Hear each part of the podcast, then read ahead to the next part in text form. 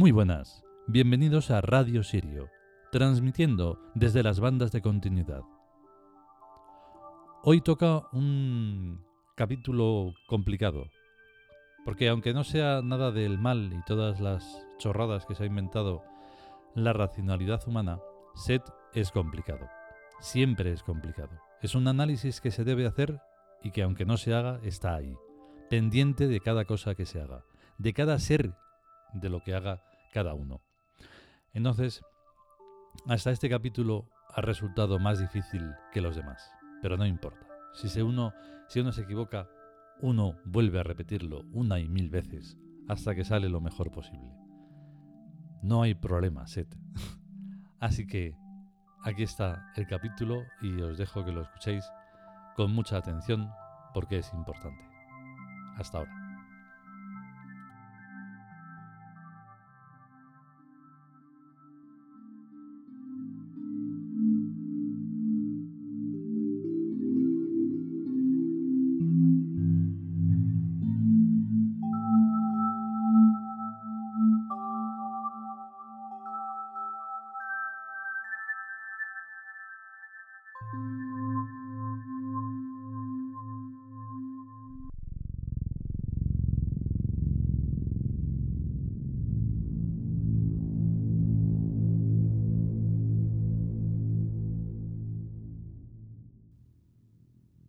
Dioses egipcios. Set. Texto.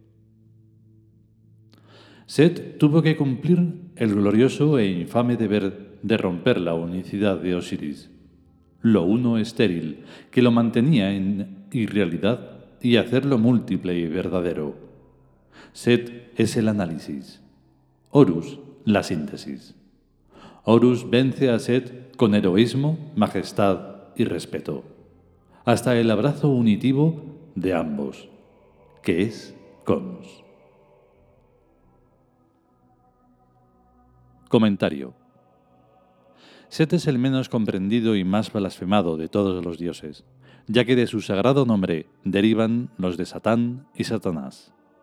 Pero Set no tiene nada de satánico ni de malvado ni es en absoluto el principio del mal, que no existe, sino que la suya es la función analítica respecto a el ser, y cada ser del conjunto infinito de los seres de la onticidad, a la que se suele llamar universo. Empecemos por lo de que el principio del mal no existe, como tampoco existe el principio del bien. El mal es los fallos o averías de lo que debería funcionar bien. Es psicológicamente humano atribuirles a otros los fallos de uno mismo. De este fallo psicológico sale el maniqueísmo, que clasifica a los seres en buenos y malos y supone que hay un principio del bien, Dios, que produce a los seres buenos, y que hay un principio del mal, Satán o Satanás, que produce a los seres malos. Para argumentar esta infantiloide mentira, se han inventado más cuentos que los cuentos egipcios tales como que un tal Adán comió del fruto prohibido de un árbol, tentado por su mujer, antes tentada por una serpiente que era Satanás. Y de ahí se derivan las tres teologías monoteístas, a cual más disparatada y más criminal. El principio del mal no existe, pero existe la estupidez humana, que es el origen de toda maldad. La función de Set es analizar, todas las conductas, tanto las conductas humanas como las de cualquier otra clase de seres, y efectuar el control de calidad comprobando cómo reaccionan a las innumerables pruebas que pone la vida.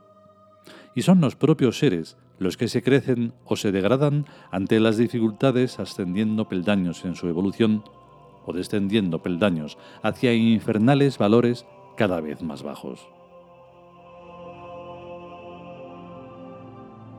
Las conductas de los seres son resultados de sus tipos de inteligencia, es lo que realmente Set analiza.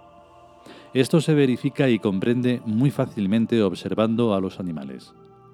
Los individuos animales tontos o de inteligencia menos práctica son devorados por los individuos animales listos o de inteligencia más práctica.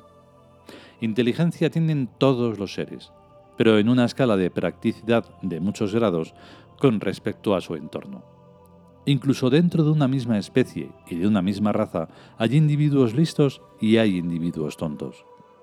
Los individuos listos tienden a mutar hacia formas de vida más evolucionadas y más poderosas. Los individuos tontos van degradándose continuamente hacia formas de vida más cómodas y más débiles. Cuando la tontez es general, la especie animal desaparece. Las bombas atómicas son resultado de inteligencias teóricas, pero son tan escasamente prácticas que se utilizan de modo cobarde por una selección degradada de una parte de la parte estúpida de la humanidad. Por lo que se deduce que tales inteligencias teóricas son tontas y están llevando a la especie humana a su degradación y a su autoaniquilación. Ante conductas semejantes, Seth se encoge de hombros porque es a cada ser y a cada especie de seres a quien corresponde elegir momento a momento su propio destino.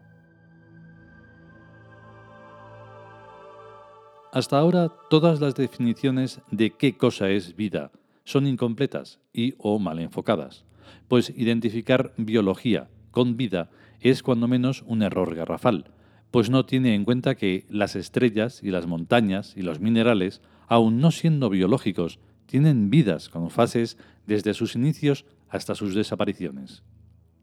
Si no sabemos qué cosa es la vida, menos aún podemos saber qué cosas son las innumerables pruebas que pone la vida a cada individuo y a cada especie de individuos para conocer y clasificar el tipo de inteligencia que posee y para medir la tontez y la listeza prácticas de tales inteligencias.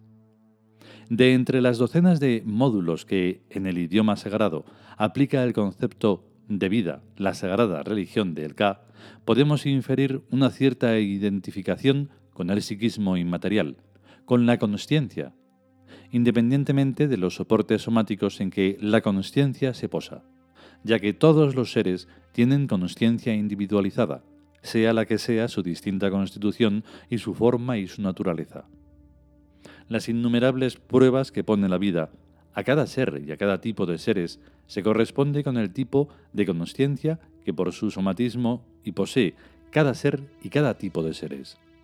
Lo que es un problema para un gato no lo es para un perro, ni para una nube, ni para una estrella, ni para un humano, y a la inversa recíprocamente.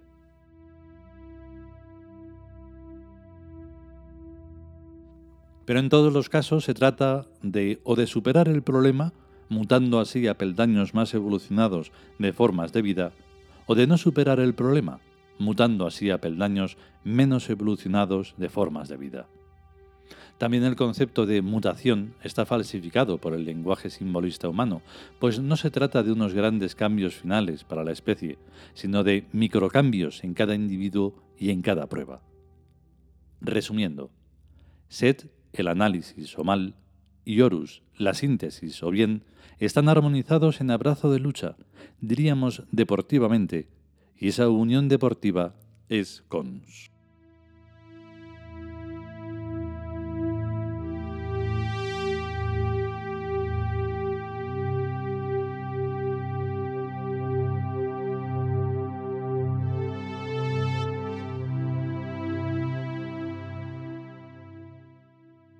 Y hasta aquí el capítulo dedicado a Set.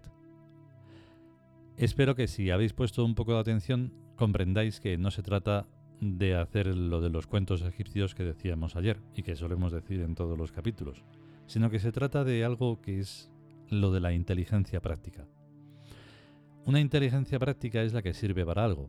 Una inteligencia sin más, pues está, bien, no queda mal, pero puede servir, puede ser cualquier cosa se puede ver incluso por en el día a día. Que todo es inteligente y todo es muy listo y todo. No. O sea, porque lo digan en algunos sitios masivos no tiene que ver con la inteligencia. La inteligencia, si es práctica, sirve para cosas y se puede evolucionar. Pero la evolución tiene que estar separada de incluso las tecnologías.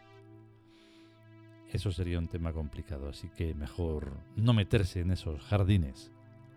En fin, volveremos en el siguiente episodio, si podemos y sobre todo si queremos.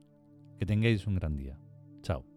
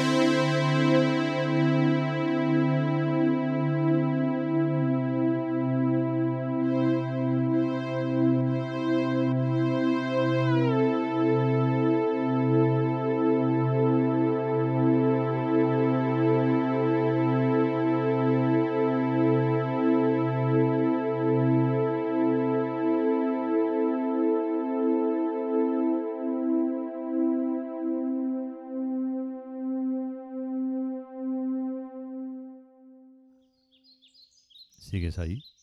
¿Te has quedado escuchando esto? Mola. Es que, mm, digo, anda, voy a hacer un doble final porque es que esta sonoridad es de 2015. Bueno, del 23 de julio de 2015 a las 19.14 que se hizo. Y me ha molado, digo, voy a dejarla porque estábamos probando el iPad y se llama Hola Tonal. Y claro, tenía lo de los tonos y bien, bien, bien. Bueno, pues si te has quedado, has hecho bien. Venga, hasta luego.